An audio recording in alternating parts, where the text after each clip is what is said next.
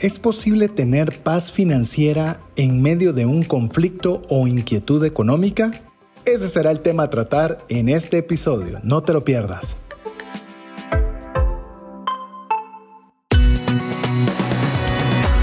Nuestra mirada va más allá de los límites naturales. Nuestro objetivo, darte herramientas que puedan ayudarte a tomar decisiones financieras inteligentes.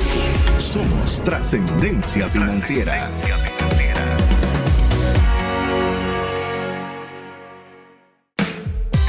Soy César Tánchez y no duermo bajo las sábanas, aunque haya frío. Soy Mario López Salguero y mi plato preferido es arroz con carne molida y verduras.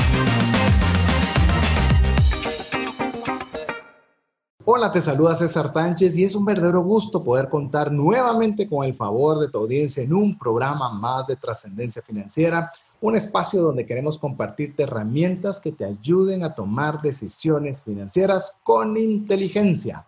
¿Para qué? Pues bueno, para agradar a Dios con el buen uso de los recursos que Él nos proporciona para poder administrar, sí, para poder tener a nuestra familia bien económica y financieramente, también.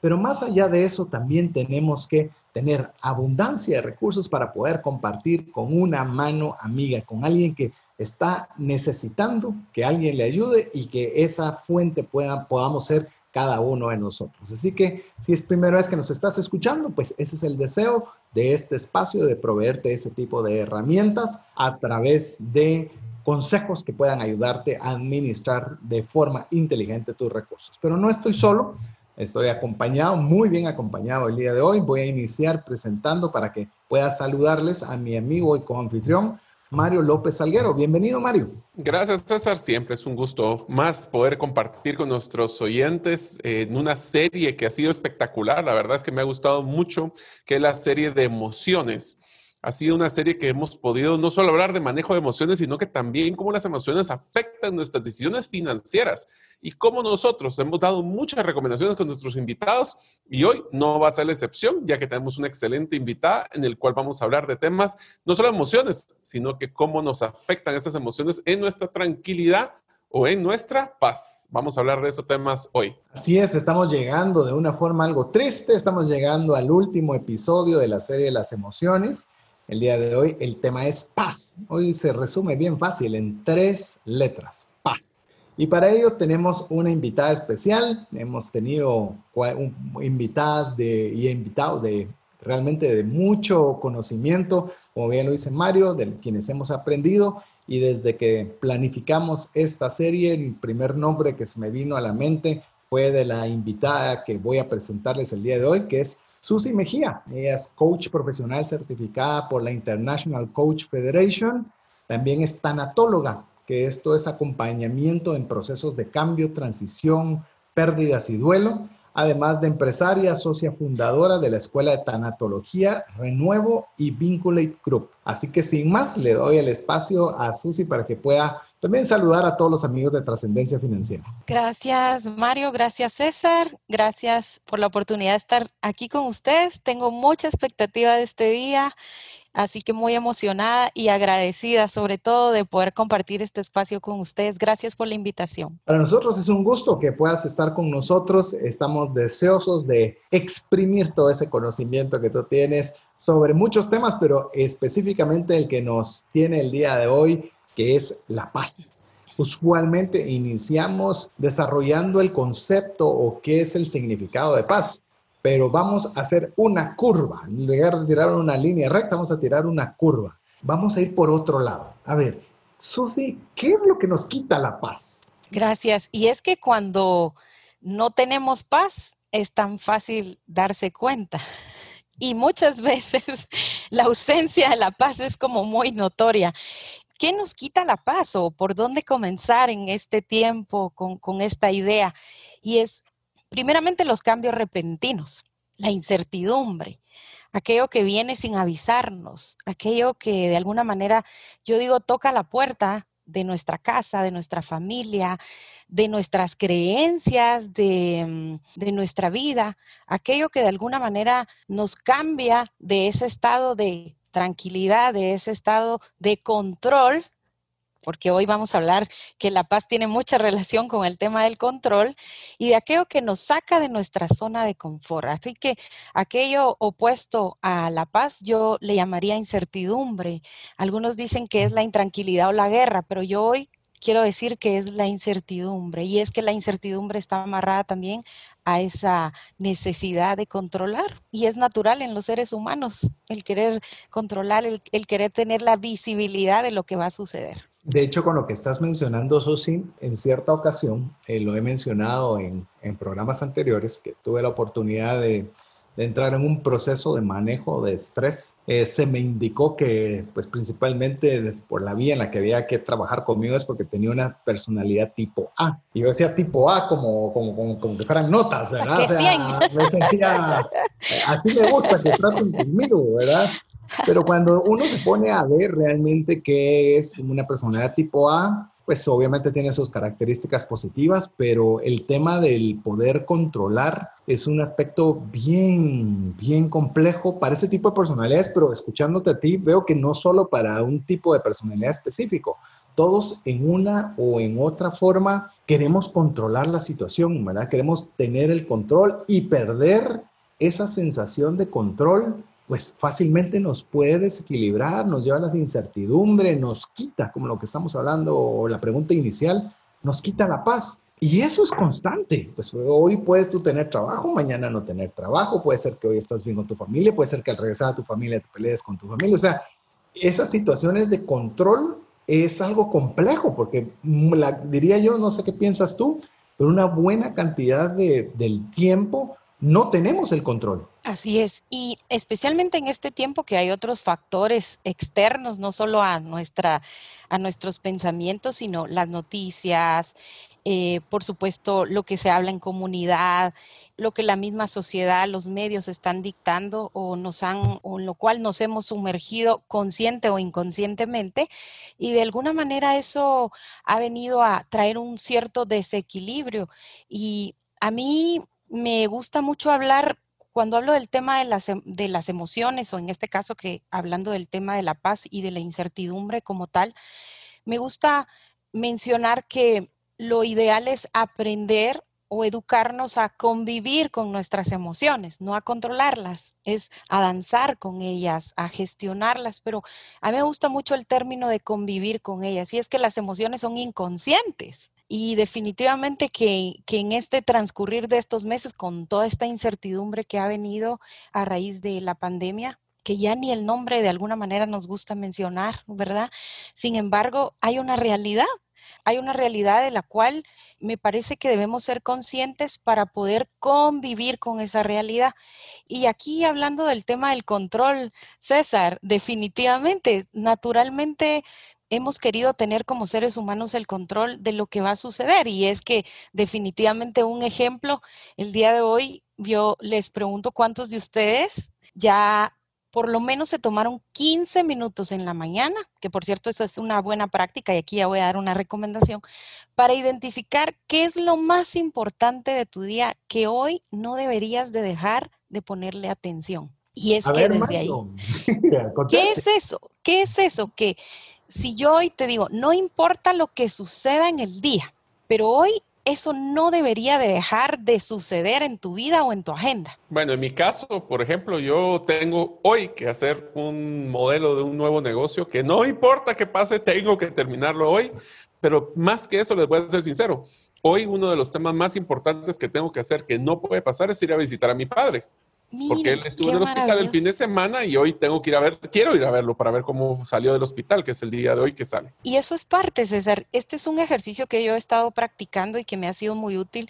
Y Mario, ahora me recuerdas que dentro de este ejercicio que yo hice hace algún tiempo, me determiné por lo menos hablar con mi mamá en la mañana y en la tarde, porque por las condiciones de ser adulto mayor, pues yo sabía que esa era una condición importante y para mi tranquilidad eso también iba, iba a sumar. Miren que aquí no se trata solo de qué estamos haciendo o colocando en nuestra agenda hacia otros, sino es qué está generando en nosotros, porque qué te genera eso a ti.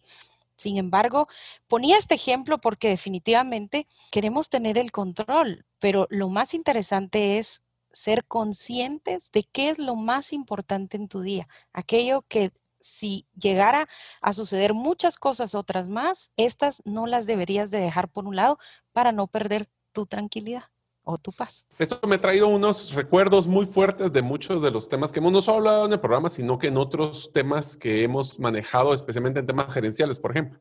Voy a hablar de dos y quisiera escuchar tus comentarios. Uno es el tema de, de las necesidades humanas de Anthony Robbins, que es una es un gurú de, que se encarga de ayudar a muchos, muchas empresas y muchos CEOs o empresarios a cómo ser mejores. Él, hablaba, bueno, tiene muchas cosas, pero una de las cosas que habla él son sobre las necesidades humanas. Y hay dos necesidades humanas que son contradictorias y complementarias a la vez, que es la necesidad de certeza y la necesidad de incertidumbre. Habla de la certeza e incertidumbre como dos necesidades que son claves. El de certeza es yo necesito poder tener ese control que tú mencionas para poder predecir qué es lo que va a suceder en mi día a día o lo que va a suceder durante mi vida. Pero al mismo tiempo, como somos un poco inquietos, y César lo acaba de mencionar también, no podemos vivir en una costumbre perenne.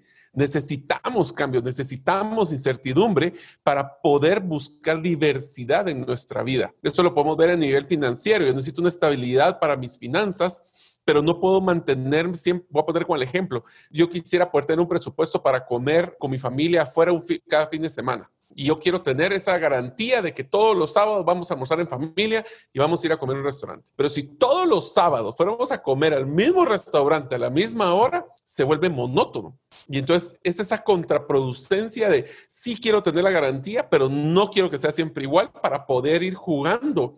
Ese, esa, porque si no lo tengo, me genera un nivel de estrés o un nivel de pues, no tener tanta paz.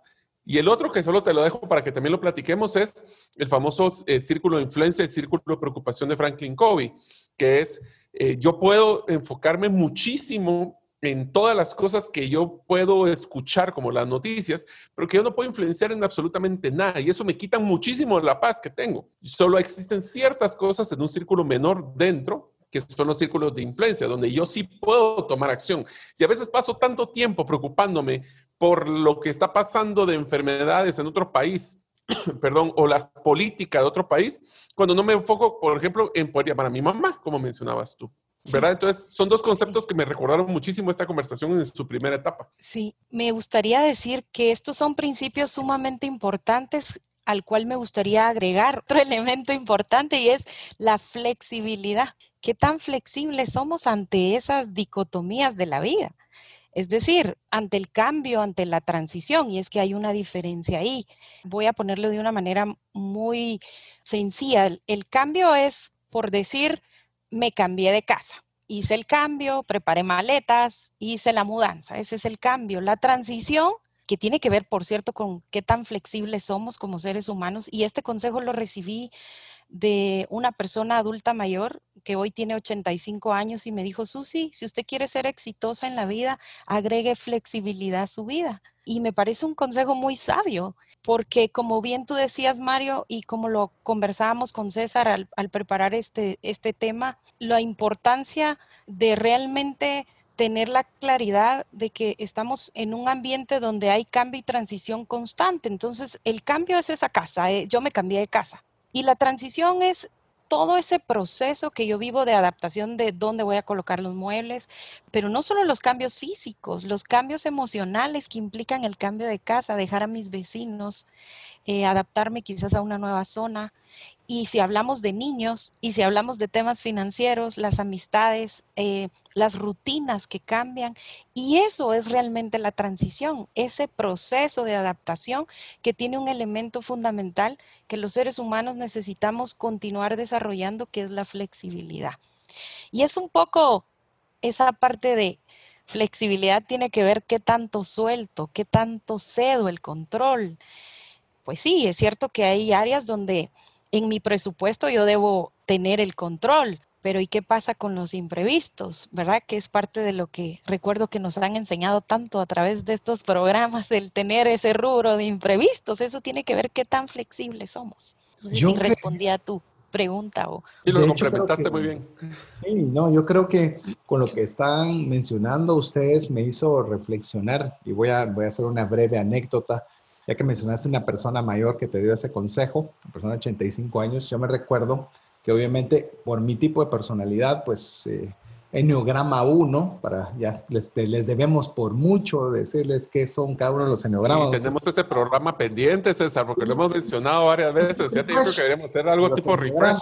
Vamos a hablar un refresh sobre enneogramas pero me gusta tener todo bajo control, me gusta hacerlo todo a la mayor excelencia posible. Y sí, sé que se oye bonito, pero también es un medio calvario el, el estarse uno exigiendo más de la cuenta. Y me recuerdo que entre parte de esas situaciones, en cierta oportunidad, le pregunté a mi abuelita, mi abuelita se fueron novios con mi abuelito casi 15 años porque no tenían para casarse, más fueron, estuvieron casados hasta el momento que cada uno por en momentos separados fue a la presencia de Dios. Pero yo les decía, y los admiraba, por supuesto, de ver cómo pues, prácticamente una vida junta. Yo todavía no estaba casado y le digo a mi abuelita, mire, mami Soli, le digo, cuénteme, ¿cuál es el secreto para poder vivir tanto tiempo junto con una persona? Le digo, la verdad, cuénteme. Y yo esperaba esa respuesta de abuelita, que el amor eh, lo hace todo y el amor es lo máximo. Y mi abuelita en muy pocas palabras me resumió algo, pero voy a tal punto de, querer tener todas las normativas de cuál serían los pasos a seguir para tener el matrimonio perfecto. Y me dijo muy fácil, mira mi hijo, tenés que buscar que las cosas que no te gusten de la otra persona sean soportables, porque las cosas bonitas se van rapidito, me dijo. Lo que tenés que ver es que las otras cosas que no te gustan sean cosas que podés tolerar y no sean cosas que realmente no puedas soportar. Y es más, digo, vos tenés unas tus buenas, unas tus buenas cuantas, me dijo. O sea, ¿Cuáles, ¿Cuáles son esos no negociables? Les llamo yo, y esos negociables. ¿Cuántos números querés que te dé? pero, pero voy a, a, ese, a ese tipo de flexibilidad. La vida no es lineal, no, es, no hay cinco pasos para el matrimonio perfecto, pero sí hay un margen, ¿verdad? Esa, esa flexibilidad, esa transición ese momento cabalmente, un matrimonio, personas que se están casando, pues literalmente están cambiando una rutina y que cada una, cada persona que se casa tiene una rutina totalmente diferente. Está el que ya vivía solo, el que es una segunda nupcia, el que vivía con sus papás, en mi caso yo vivía con mis abuelos, es decir, y cada uno llevamos un bagaje totalmente diferente cuando hacemos ese paso de, de unirnos en matrimonio. Y resulta que esos cambios resultan en transiciones, periodos de adaptación, periodos de, incertidumbre y que hay que trabajarlos. Y tú das otro ejemplo aquí bien claro, César, que ahorita me, me hizo mucho clic con lo que hablábamos. La boda es el cambio, pero la transición es todo ese, y estamos en constante transición. Es decir, qué sé yo, el primer mes, el segundo mes, transición financiera, porque se unen dos presupuestos o uno quizás, me refiero a dos ingresos. Sí, hábitos, la transición de las familias, la transición de los hábitos, de la cultura, por supuesto, de las creencias, de tantas cosas que se vuelve un proceso de transición y, por supuesto que el éxito va a ser de qué tan flexibles o no, o qué tan claro teníamos los negociables o los no negociables de una relación. Y no solo de matrimonio, ahora pensemos en una sociedad, Mario, ya que tú hablas del tema de los negocios como dicen, una, una, compañía, una organización, es como casarte, donde hay criterios, hay valores, hay principios que se establecen y por supuesto hay una transición de conocerse y no digamos en el tema financiero. Y ahí hay que considerar mucho los no negociables, que es lo que tú mencionas, que en pocas palabras muchas personas a la hora de hacer una sociedad no se, se enfocan en que una sociedad es generar dinero, pero es generar dinero cómo, con qué propósito, con cuáles valores son los no negociables. Y me encanta el concepto de no solo los valores, sino los comportamientos que, que van a ser evidencia de si estamos cumpliendo o no.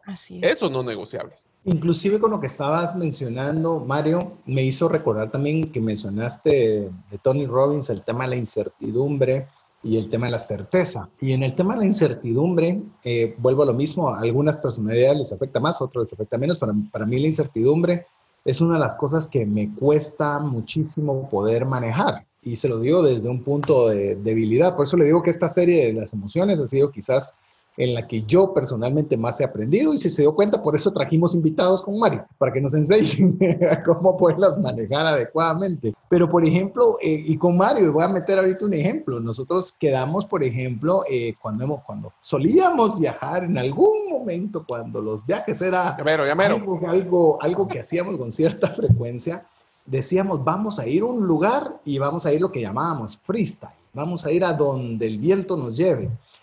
¿Y qué sucedió? Freestyling.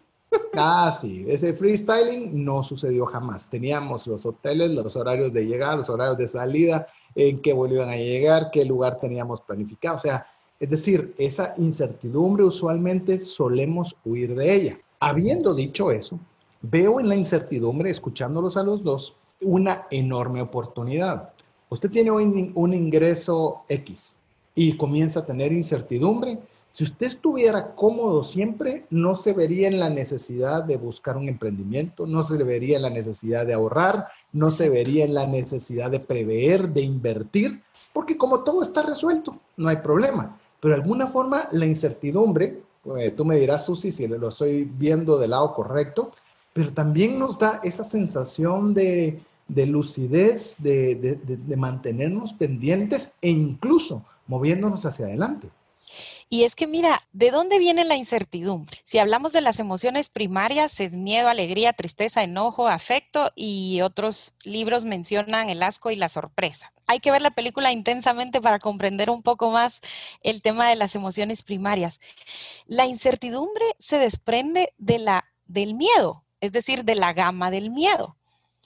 Y el uso constructivo del miedo, por supuesto, que es protegernos. Entonces la incertidumbre también tiene un uso constructivo. Las emociones, según algunos estudiosos, dicen que las emociones no son buenas ni malas, simplemente son agradables, desagradables, constructivas o destructivas. Hablando del miedo puntualmente, el miedo es más, un bebé muestra miedo desde, desde, desde, sus primeros días de nacimiento. No quiere estar solo. Obviamente no lo manifiesta como lo manifiesta un adulto. Sin embargo, la incertidumbre se desprende del miedo, por decirlo así, o es de la gama del miedo. Y el miedo nos permite, en su uso constructivo, nos permite generar protección. ¿Por qué seguimos todas las normas de higiene? ¿Por qué nos cuidamos cuando estamos en la calle? ¿Por qué hacemos esto? ¿Por qué cuidamos nuestra salud? Ahora no hablo de pánico, que es el uso destructivo. Y fíjate que para emprender se requiere una dosis de cierto temor, llamémosle o miedo, porque miedo realmente es el nombre de la emoción, y hemos dicho es que tener miedo es malo. No, el miedo nos protege. Yo no me paro en la orilla de un balcón donde no hay protección, aunque me considere una mujer valiente, porque hay dentro de mí un cierto grado de miedo a las alturas. Sin embargo, veo que hay una barrera que me protege, que en este caso sería un balcón, por supuesto que me aproximo más a esa altura. El miedo nos protege y la incertidumbre, de alguna manera, sí tiene su uso constructivo. Y es aquí donde quiero mostrar que navegar en esa incertidumbre de alguna manera nos permite llegar quizás a tomar decisiones, César, como las que tú decías de emprender. Pues les aseguro que los que estamos en este espacio emprendimos luego quizás de algún evento complejo que generó miedo, quizás la pérdida de un trabajo, la enfermedad de un hijo, la enfermedad de un ser amado. Entonces, tiene su uso constructivo. Así es, o sea, es joven y, todo el mundo es para adelante y la incertidumbre, que eso podría ser interesante y me gustaría regresar con esa pregunta, si la incertidumbre cambia conforme la edad, porque también me hace suponer que los jóvenes la incertidumbre es muy baja y conforme vamos haciéndonos un poco más grandes, esa incertidumbre comienza a crecer un poco. Pero bueno, vamos a hacer nuestra primera pausa con un mensaje importante para usted, no sin antes recordarle de que usted pueda ser parte de la comunidad de trascendencia financiera escribiéndonos un mensaje al WhatsApp más 502 59 19 05 42.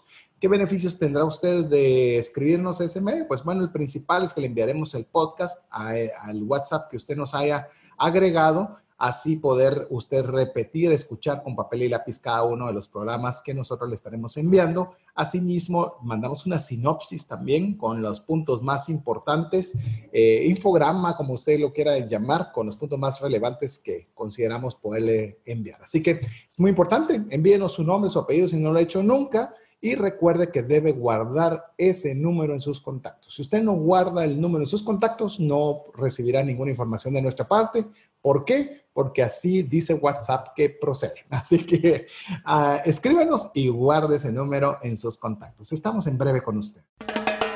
Hola, te saluda César Tánchez y tengo una pregunta para ti. ¿Te gustaría ir más rápido y más lejos en tus finanzas? ¿Te gustaría tener finanzas saludables y mantenerte así? Esa es la razón por la cual te animo a que tú puedas profundizar cinco pasos para una vida abundante y feliz a través de leer este libro con el mismo nombre, más rápido y más lejos en sus finanzas. Estoy convencido que este libro te ayudará a establecer tu propósito, a liberarte de gastos y de deudas y de muchas herramientas que serán importantes para que puedas tener una vida abundante y feliz. Puedes adquirir este libro en las principales librerías de Guatemala y si tú vives fuera de las fronteras de nuestro país, puedes hacerlo a través de Amazon en versión digital o en versión física. Espero que tú puedas disfrutar de esta experiencia para tener una vida abundante y feliz. Decisiones financieras diligentes que honran a Dios y provean recursos para nuestras familias y prójimo. Queremos agradecer el favor de su audiencia. Estamos seguros que usted tiene muchas alternativas de cómo utilizar este tiempo desde ver una película, desde escuchar música, sintonizar otro podcast o cualquier otro tipo de actividad, pero usted ha decidido invertir ese tiempo en nosotros, lo cual nosotros lo tomamos con una altísima responsabilidad, tratando de tener el mejor contenido, los mejores consejos, las mejores herramientas que le ayuden a usted a tomar buenas decisiones financieras. Por eso queremos animarle también que sea parte de nuestra comunidad escribiéndonos un mensaje al WhatsApp dedicado a trascendencia financiera más 502 59 19 05 42. Únicamente tiene que enviarnos su nombre y recordarse de guardar ese número en sus contactos. De lo contrario, pues, no podremos enviarle información como el podcast, la infografía y demás, que con gusto lo enviamos con cierta frecuencia, pues no, no es demasiado para que usted tampoco se sienta de que le estamos enviando mucho contenido. Tratamos de ser muy responsables con esa confianza que usted nos proporciona. De que le animamos a que nos escriba más 502 59 19 05 42. Estamos con mi amigo Mario y con nuestra invitada Susi hablando sobre este tema de la paz y nos quedamos con una pregunta abierta. Si la incertidumbre cambia conforme la edad, ¿qué piensas tú al respecto, Susi? Yo creo que cambia conforme la práctica, le llamaría yo. Alguien decía que la fe viene por las experiencias. Yo diría que la disminución de la incertidumbre, contrariamente aquí, podría venir, se pensaría que por la edad podríamos sentir más miedo o, o más incertidumbre. Yo veo bien ligada la incertidumbre al miedo, así que voy a hablar de ambos términos como que si fuera uno solo, pero, pero entendiendo que, que la incertidumbre se desprende del miedo me parece que viene por la experiencia más que por la edad. Algo así como, ¿qué tanto me estoy ejercitando? Si de alguna manera voy a usar el caso de emprendimiento. Yo recuerdo que mi primer emprendimiento, yo les digo que lo tuve a los seis años cuando canjeaba panes con, y hacía canje de panes por cosmetiqueras o bolsas de lápices que yo cosía manualmente. Y ahí fui aprendiendo que de alguna manera los negocios se podían realizar de cierta forma. Eso no quiere decir que no haya tenido mis fracasos, porque sí los tuve. Recuerdo una oportunidad que en una Navidad emprendí un negocio y y definitivamente no vendí más que una pieza de lo que estaba vendiendo. Y por supuesto que esto trajo incertidumbre. Sin embargo, al continuar en esa práctica, y creo que esto de alguna manera minimizó, sin embargo, creo que está también la parte de la edad, que es un elemento importante. Sin embargo, me parece que mi respuesta sería que la práctica hace que la incertidumbre disminuya. Y también, nuevamente menciono, qué tan flexible soy a, correrme el riesgo de saber que puedo fallar.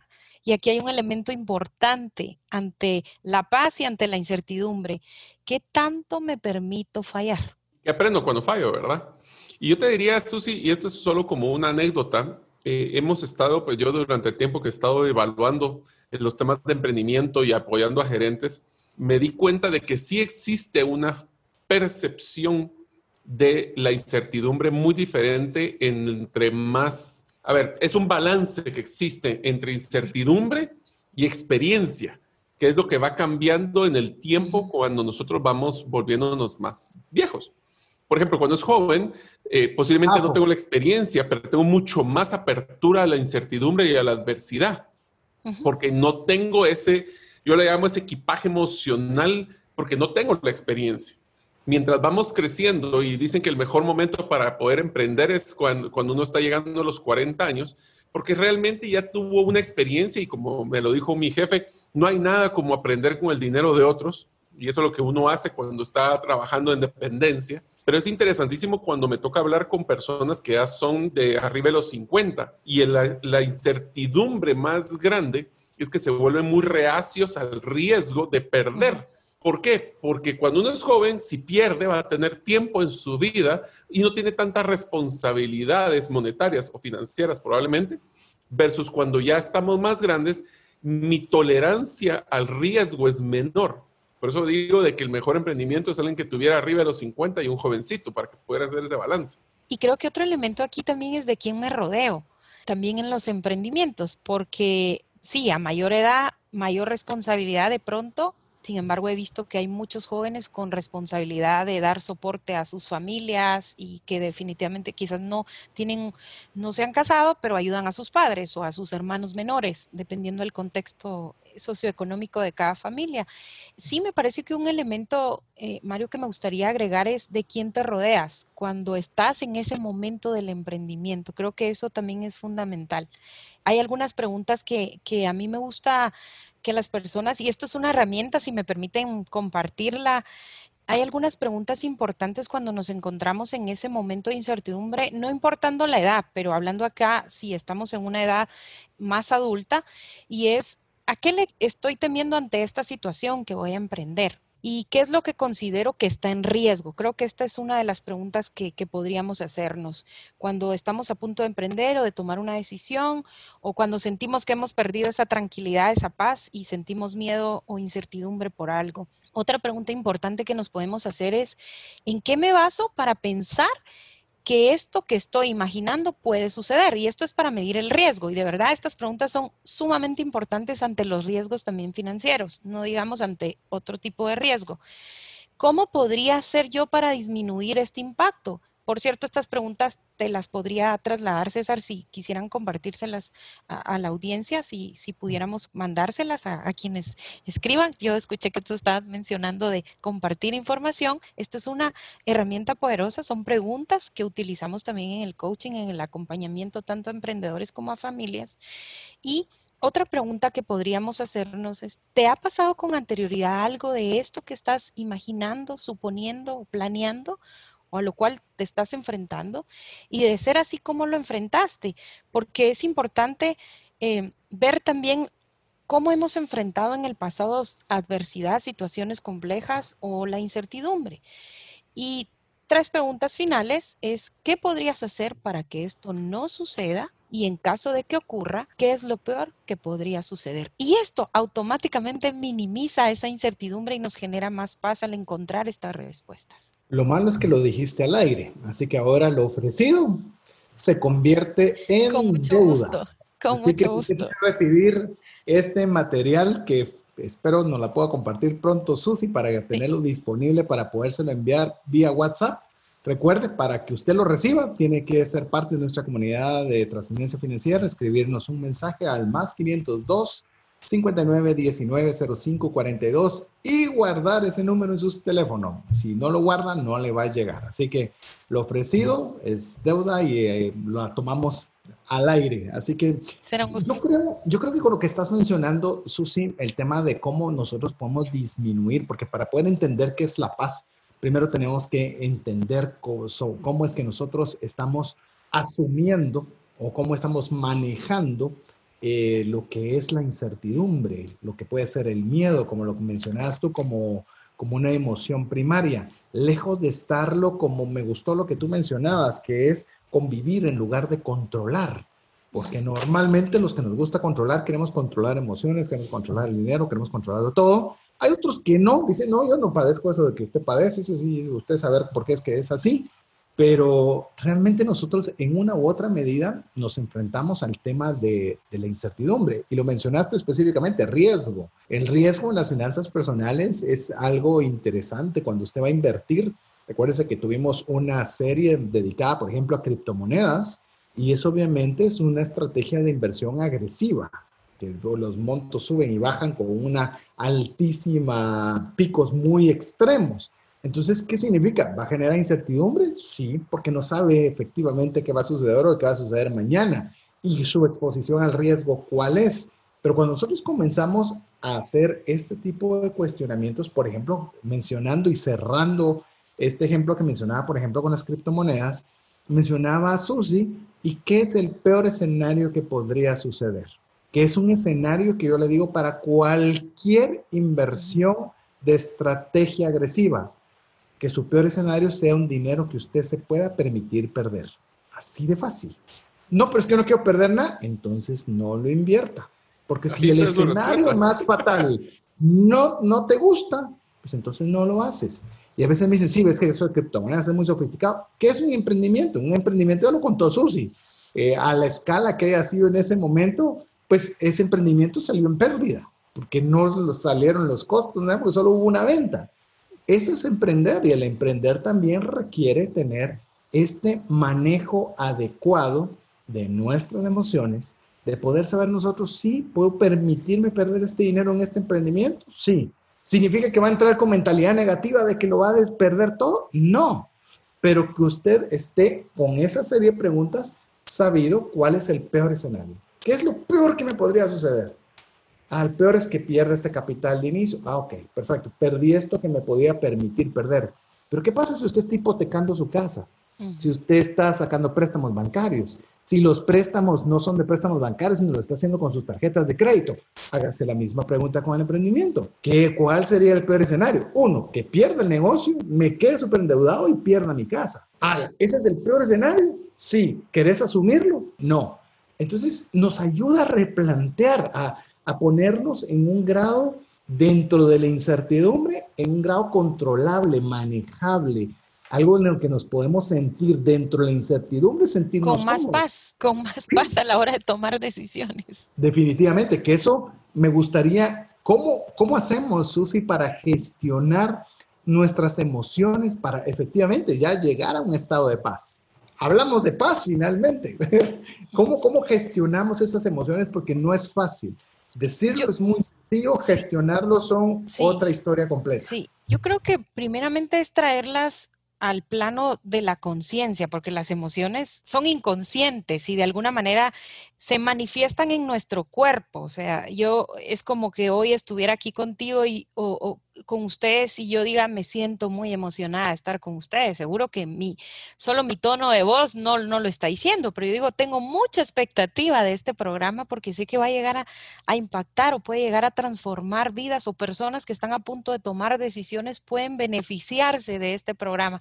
Por supuesto que tengo una emoción de expectación y definitivamente que el convivir con las emociones eh, comienza primero reconociendo que no son malas. Las emociones son agradables o desagradables. Nacimos con ellas hablando de las emociones primarias. Sin embargo, hay emociones aprendidas. Y, por ejemplo, la culpa. Fíjense que la culpa es una emoción que roba la paz. Y esa emoción definitivamente en ciertos momentos puede ser necesaria, eh, puede ser necesario experimentarla, pero el punto es cuánto tiempo me quedo en ella, cuánto tiempo la abrazo, yo así llamo, cuánto tiempo convivo y me quedo todavía, la consiento, la abrazo, porque la culpa no es más que un autocastigo. Y la culpa es heredada, es por lo que hice, por lo que dejé de hacer, por lo que no dije, y lo vemos mucho acompañando, por ejemplo, en procesos de cambio y transición o procesos de duelo. La culpa de lo que no le dije a mi ser amado, de lo que no expresé, de lo que pude haber hecho. Ahora, por supuesto, en un proceso de duelo, hablando de, un proceso de duelo, hay una culpa que es natural, ¿verdad? Lo que no dije, cómo no lo llamé antes. Yo, yo recuerdo también, eh, mi papá falleció hace dos años y medio y yo decía, ¿cómo no le hablé antes? Y él todavía me habló dos días antes. Y estuve en conversaciones con él y le dije, no, hombre, papi, no se preocupe, tal y tal cosa. Ahí lo llego a ver. Miren esas cosas que uno dice, ¿verdad? Sin embargo, me di cuenta que lo más importante, como dice un escritor, no es quién le cerró los ojos, sino quién estuvo con él a lo largo de la vida. Y entonces ahí yo misma dije, wow, caminé con mi papá todos estos años eh, a raíz de una, de, una adicción que mi papá tuvo, y lo digo abiertamente, yo fui hija de un alcohólico y por supuesto esto trae unas enseñanzas profundas, difíciles, pero también maravillosas, y soy parte de lo que hoy soy, es parte de esa, eh, de esa construcción, de esa vivencia.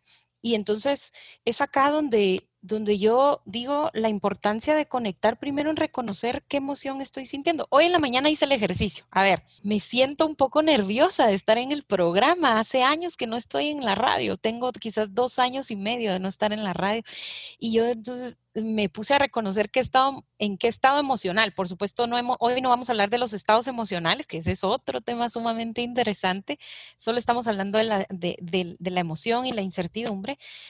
Sin embargo, me di cuenta que, estaba con cierto nerviosismo y cierta expectativa. Entonces, no cierta, no mucha expectativa.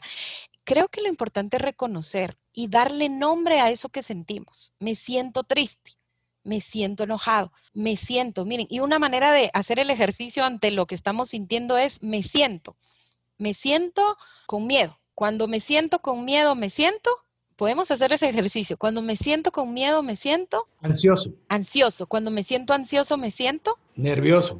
Nervioso. Cuando me siento nervioso, me siento inquieto. Inquieto. Cuando me siento inquieto, me siento asustado a veces. Asustado. Y cuando me siento asustado, me siento preocupado.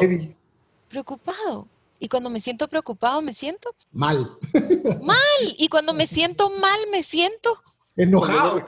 Enojado, con dolor de cabeza. Y ahí ya va la parte física. Y cuando me siento, y aquí podría pasar todo el programa y no es la intención, pero de pronto ese enojo me lleva a reaccionar. Pero cuando me siento enojado, me siento con fuerza. Y ahí me levanto y reacciono. Miren cómo una emoción nos lleva a otra. Y es que no tenemos, eh, no sentimos una sola emoción pura, sino es una mezcla. Por eso hay que ver la película intensamente, esa mezcla de las emociones. Por ejemplo, la justicia es la mezcla de la alegría con el enojo ¿Por qué? Porque me siento con el deseo de defender una causa, me siento alegre de defenderla, pero me siento con enojo de ver la injusticia sobre esa causa. Entonces, no me voy a desviar ya más del tema. Lo que quiero mostrar con esto es la importancia de tener, yo diría, una educación o seguirnos formando en el tema de la emocionalidad, reconocerla, gestionarla, convivirla y luego de reconocer, entender cuánto tiempo me quiero quedar en ese estado Está bien, se vale sentir incertidumbre, pero ¿me sirve quedarme en esa incertidumbre todo un día o quiero empezar a accionar y quiero empezar a caminar hacia otro estado emocional y permitirme experimentar otro estado emocional? Esto se va educando. Me y, y, me quedo, a ver, eh, voy a decirlo esto, y eso es una de las expresiones que me gusta, dice que las personas ocupadas son las que menos tienen tiempo para darle 20 vueltas a las cosas. Y esto lo que me estás mencionando, sí es eso, o sea, si voy a estar triste, está triste, pero hacerlo rápido, hacerlo fuerte, hacerlo, pero soltarlo. De pronto es cuando uno se queda dándole vueltas y eso le quita la paz interior a uno, especialmente hablemos de errores que haya cometido yo en mis finanzas.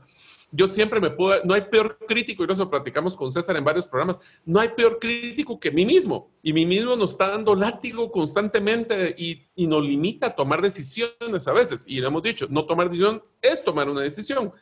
Y simplemente tenemos que estar claros que el hecho de no soltar, y creo que hemos entendido tu concepto de decir, si vas a tener una emoción, vivila, pero vivila bien y vivila rápido y a, y profundidad, pero Mario, de pronto, la tristeza de pronto no es rápida. A ver, de pronto la culpa yo te invitaría a que la pases un poco más rápido. La tristeza de pronto necesitas digerirla, de necesitas vivirla, experimentarla, especialmente dependiendo también cuál, qué perdiste, ¿verdad? Porque por ahí partiendo de qué perdiste. Pero hablemos de un tema financiero. No voy a hablar de la pérdida de un ser amado porque eso requiere una etapa, un tiempo, hay fases y hablando como una cirugía de corazón abierto. No le digo a la persona salga y corra mañana, ¿verdad? Definitivamente que no. Pero de pronto si, si tuve una quemada, que por cierto tuve una quemada de pronto, pues ya empiezo a, hacer las cosas de casa en la tarde, aún con el ardor ahí, y, y, lo paso. Pero hablemos de un tema financiero. Me equivoqué. Yo creo que en algún programa, César, que compartimos, lo dije. Yo llegué a endeudarme a usar las tarjetas de tal manera eh, yo, yo no sabía usar una tarjeta de crédito, ahora, ahora ya, ya aprendí, pero por supuesto tuve que vivirlo en carne propia.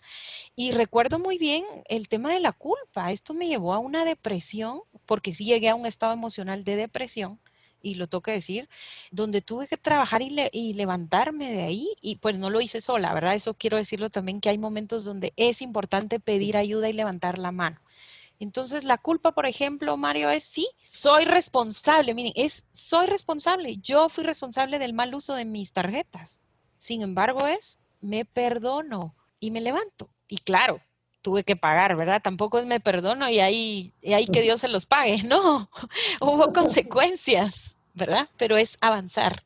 Susi, eh, en esta interacción tan interesante que tuviste con Mario, me hace eh, hacerte una pregunta sobre el tema de las emociones. Hablamos de, en este ejercicio de una serie de emociones interrelacionadas, pura cadena emocional, y Mario hablaba de eh, emociones separadas. Ya quedó bastante claro que el tema, el tema del tiempo va a depender de la profundidad, de la gravedad, de la intensidad y de muchos factores de las emociones pero me causa duda.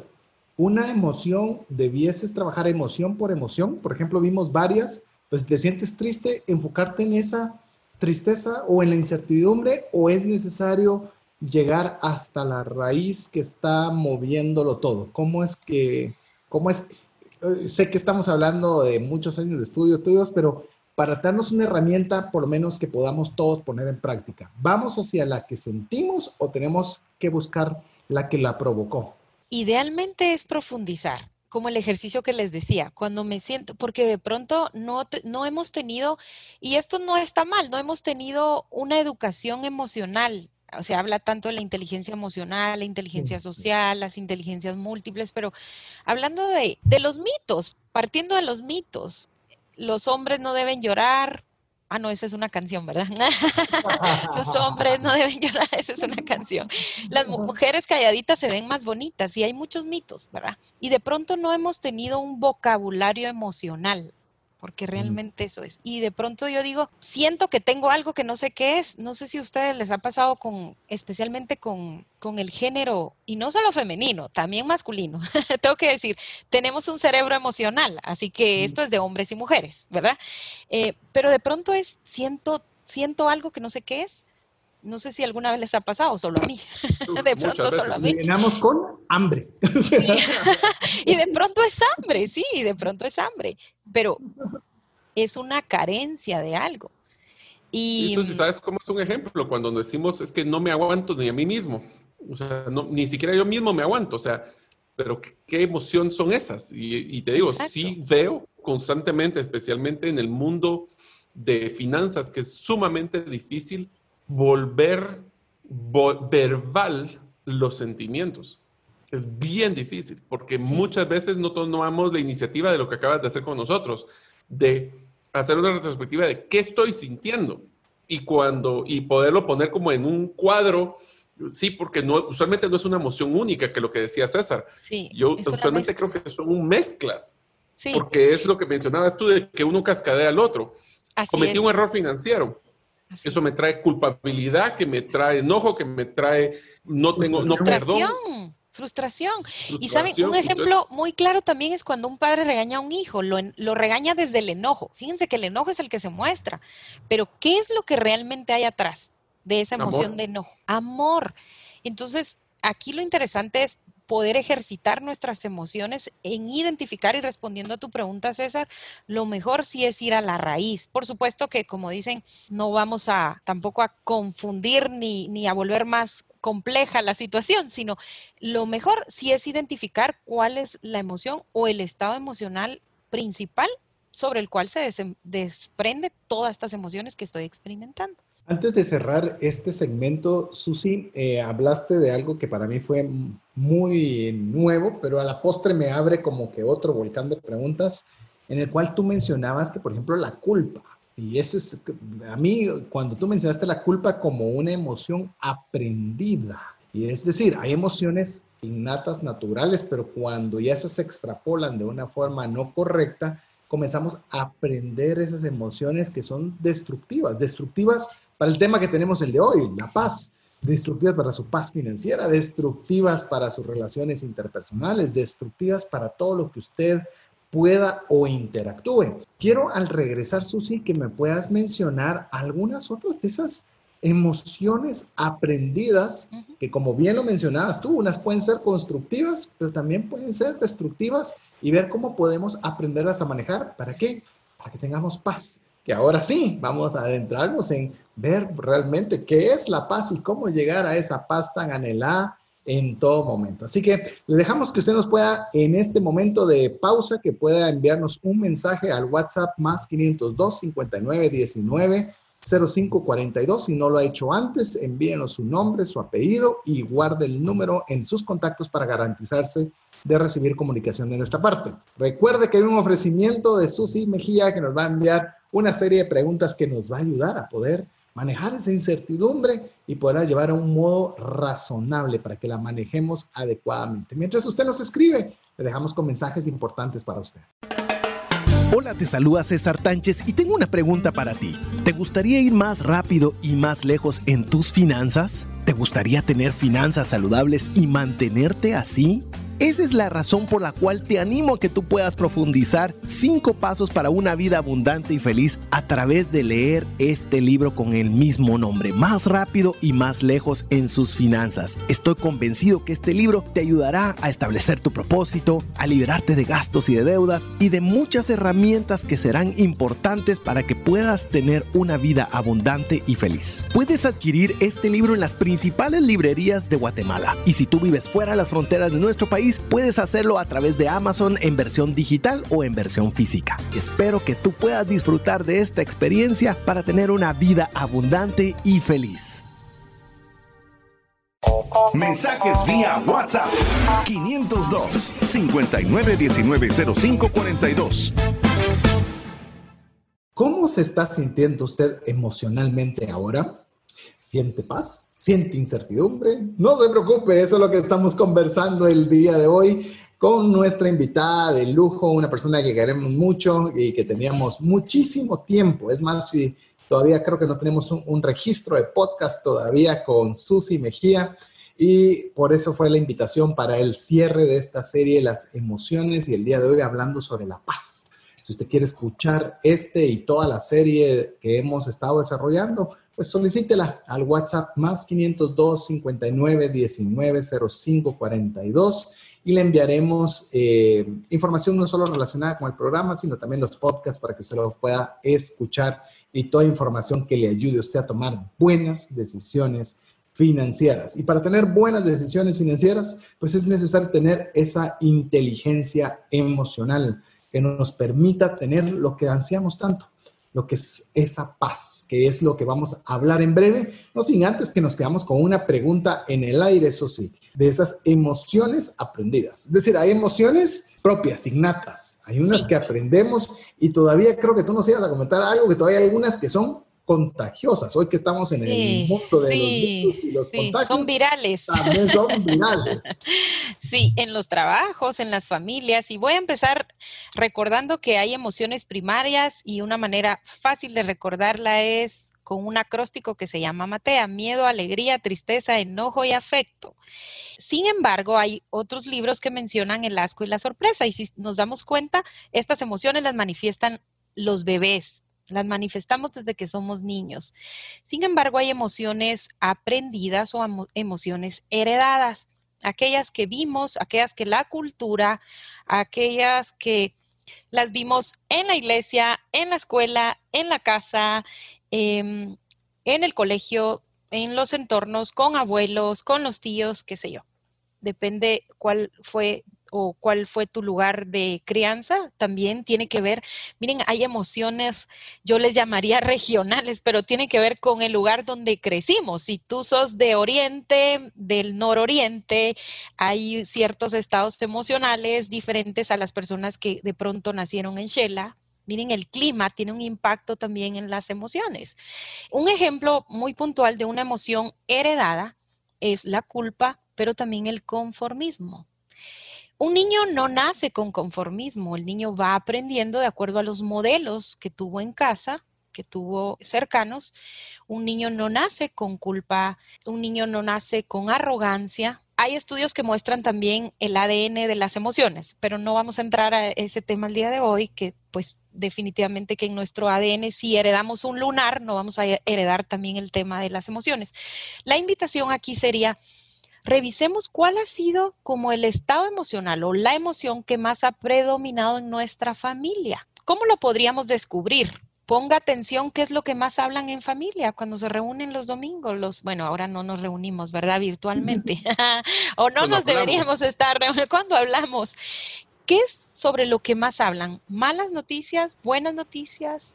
¿Con pesimismo? ¿Con optimismo? No hablo solo de ser positivos hablo de ser ni solo ser optimista, hablo de cuál es nuestro lenguaje y detrás de las palabras hay emociones.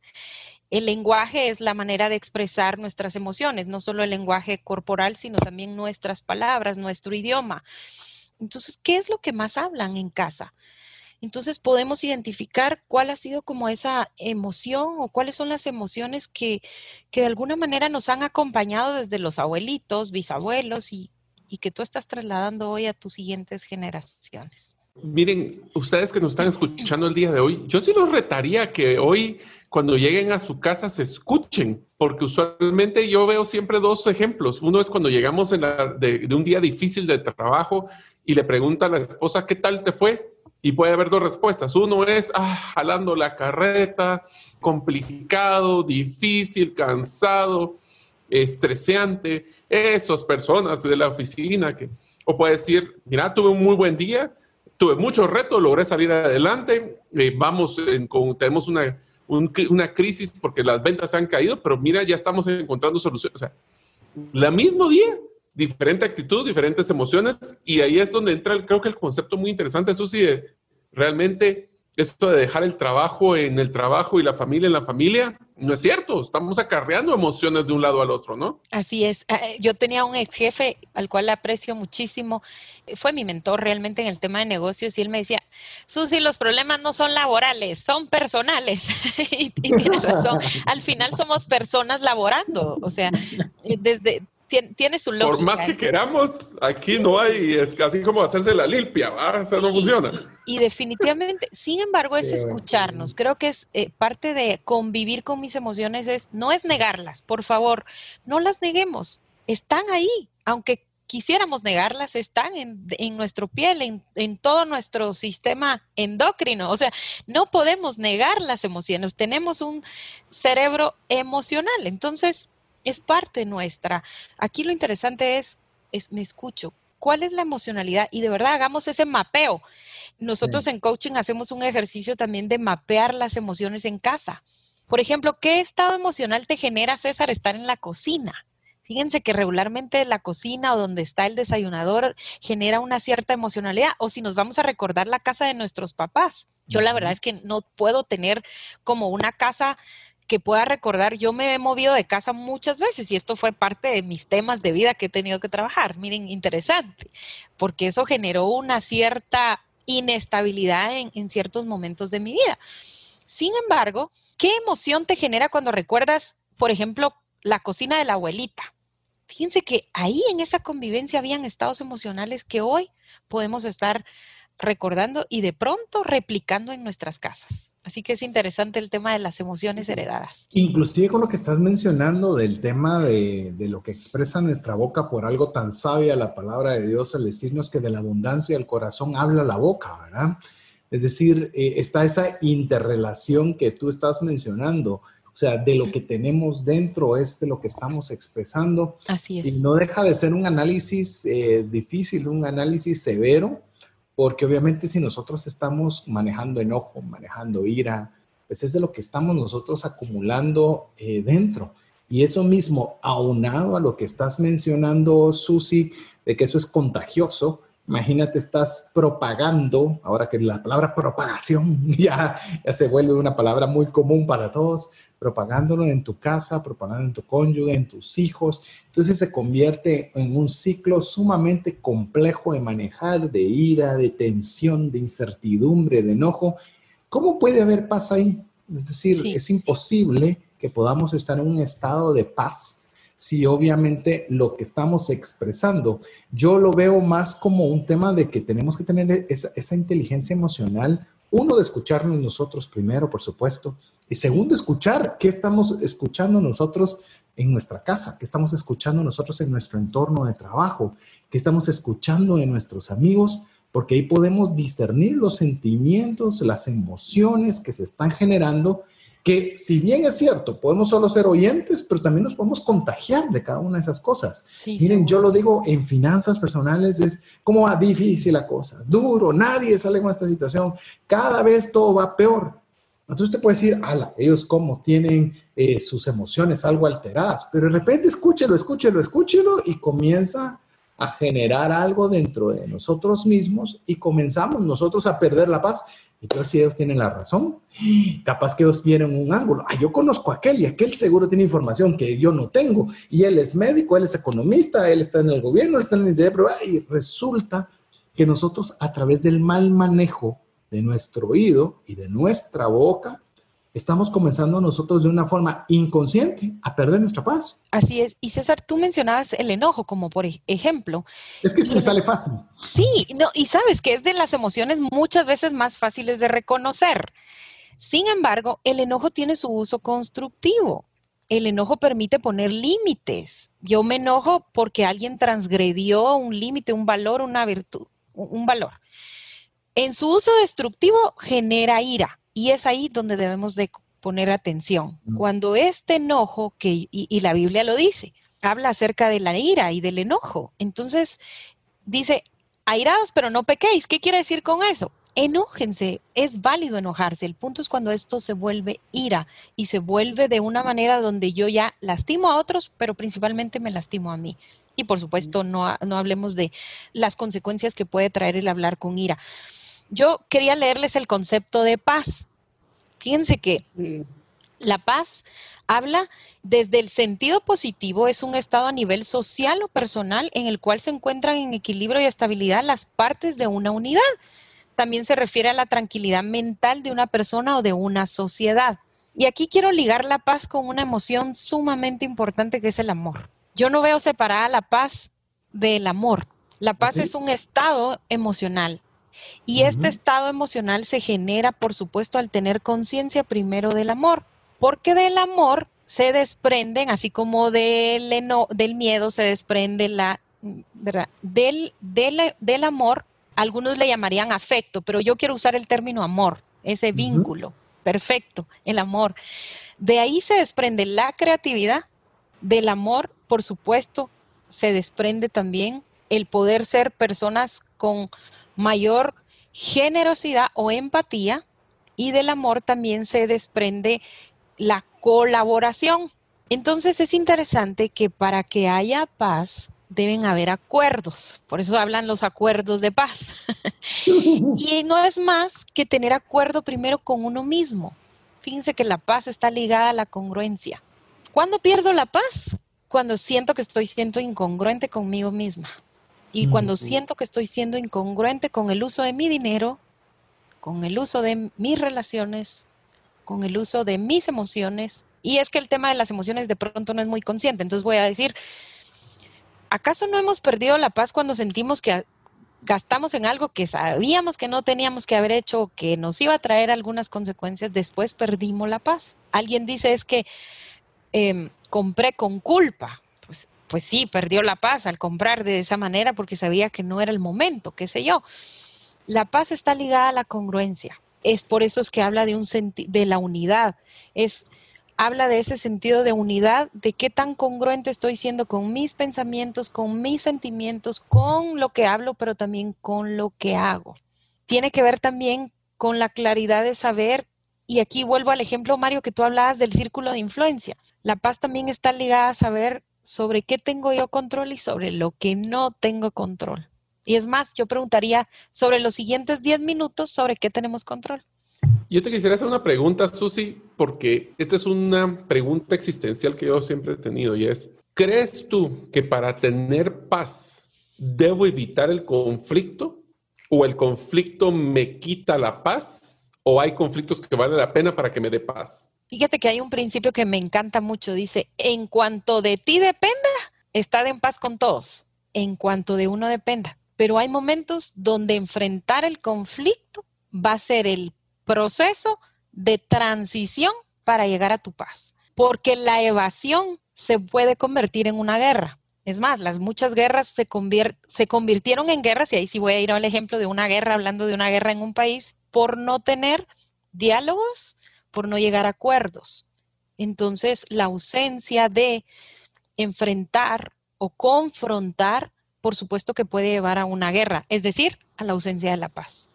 Y es que allí sí es bien fácil ver que lo opuesto de la paz es la guerra, ¿verdad? o sea, el conflicto. Sin embargo, es necesario enfrentar el conflicto. Y esto es parte de la inteligencia emocional.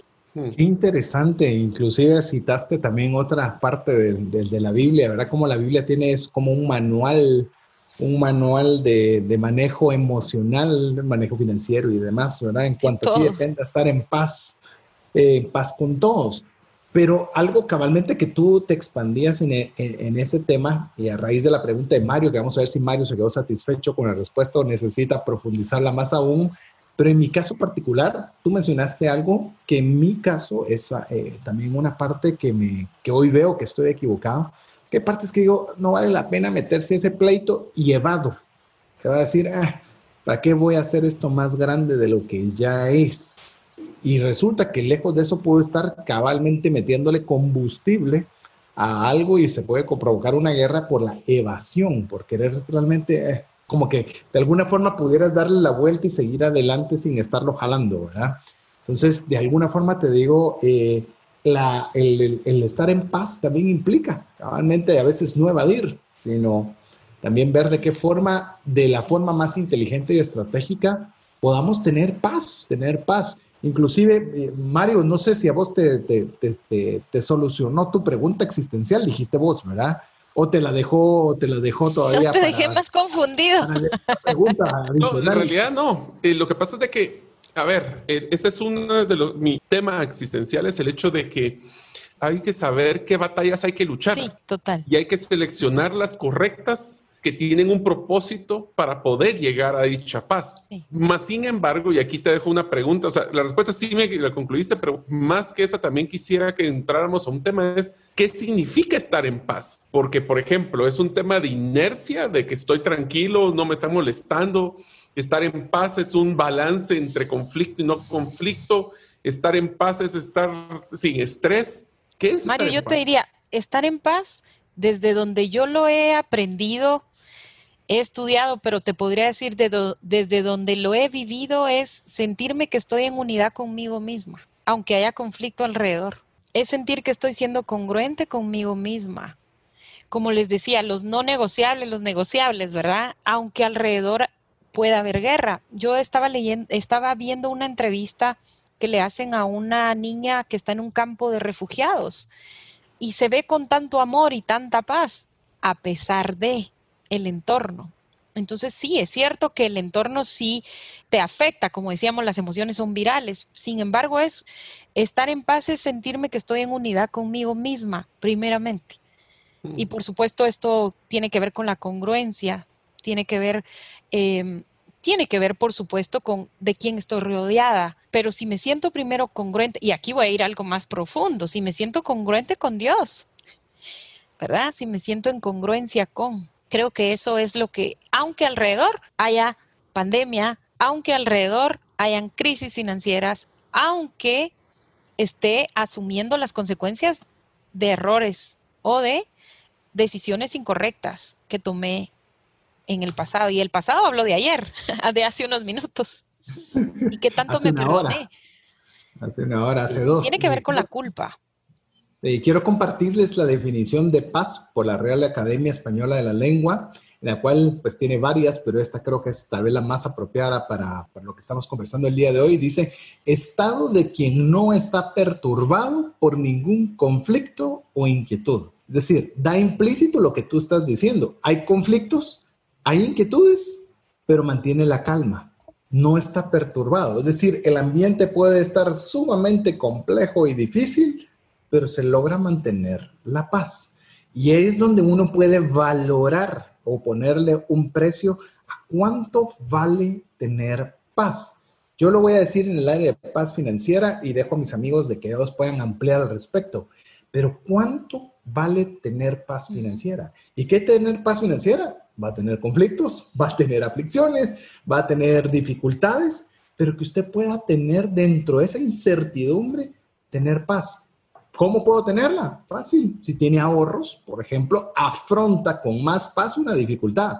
Bajaron las ventas, bajaron mis ingresos, bajaron. Sí, pero hay un colchón que me mantiene para poder seguir adelante durante un periodo de tiempo.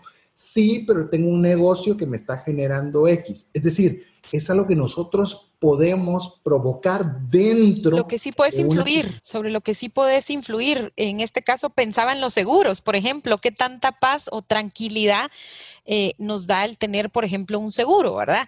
Hay un concepto, sí, por supuesto, lo digo por experiencia, lo digo. Lo digo con certeza. sí, y hace, hace unos 15 años tuve la experiencia de, una de mis hermanas, murió su, bebé en, el octavo mes de gestación. Y, todo el tema esto de los seguros de prenecesidad y todo esto para mí fue una lección sumamente dura, sin embargo, ahí fue donde aprendí la importancia de, la prevención, hablando de este tema de, paz. Pero quiero ir también a la paz en cuanto a las relaciones de los que están alrededor nuestro, pero la paz, sobre todo la paz interior. Y esta paz interior definitivamente que es la que debemos procurar. Y yo creo que por eso Dios nos deja este principio de en cuanto de nosotros dependa, estar en paz con todos, pero yo digo primeramente conmigo. Y definitivamente que esto significa, me he equivocado, sí, yo les podría hoy hacer la lista de los errores que yo considero que he cometido en la vida y las consecuencias que esto me ha traído. Sin embargo, es cuando aprendo y comprendo que también tuve derecho a fallar, me equivoqué, pedí perdón, de alguna manera puedo resarcir algunos daños o no, porque a veces se puede, a veces no. Y sin embargo, aquí es la importancia también de seguir cultivando esa paz. Yo sí creo que tiene que ver mucho de quién me rodeo. También es importante de quién me rodeo. Esto, eh, esto es una recomendación. Hay relaciones a las cuales tenemos que también hacer un alto y decir, esto no me genera paz de trabajo, relaciones de trabajo. Yo, yo, he, dado consultorías en lugares donde hay personas que se acercan y dicen, Susi, es que aquí o, esta persona me ha tratado mal. Yo le digo, ¿hasta cuándo usted va a permitirlo? Porque al final no es el, no es el agresor, es cuánto yo o hasta cuándo yo lo permito. Entonces, no dependemos de lo que nosotros, lo que nosotros no controlamos lo que otras personas hacen, pero sí puedo controlar lo que yo hago y reaccionando a esas otras personas. Así es. Y yo creo que uno de los aprendizajes más grandes que me llevo de hoy, se lo digo, es no podemos esperar tener paz si no tengo paz interior. O sea, si yo no tengo y definir claramente qué son esos no negociables, qué son esas, por ejemplo, hablando de paz financiera, qué son esas cosas que yo, mis metas financieras, ¿cómo puedo saber si lo estoy logrando o no? Como si yo tomo una decisión y si no tengo una, una forma de validar si esto me va a quitar la paz o no, es fácil que vamos a tomar la decisión y después miramos a ver qué pasa. No es un tema reactivo, es proactivo. Y costo-oportunidad. Costo-oportunidad. Yo digo, si comprar este inmueble o comprar esto me, nos va a robar la paz, por ejemplo, meterse a esta, a esta inversión, voy a decir entre comillas, cuando realmente ni siquiera los gastos principales o primarios están cubiertos, entonces, ¿esto me va a robar la paz? Es costo-oportunidad también. Es a qué tengo que decir no.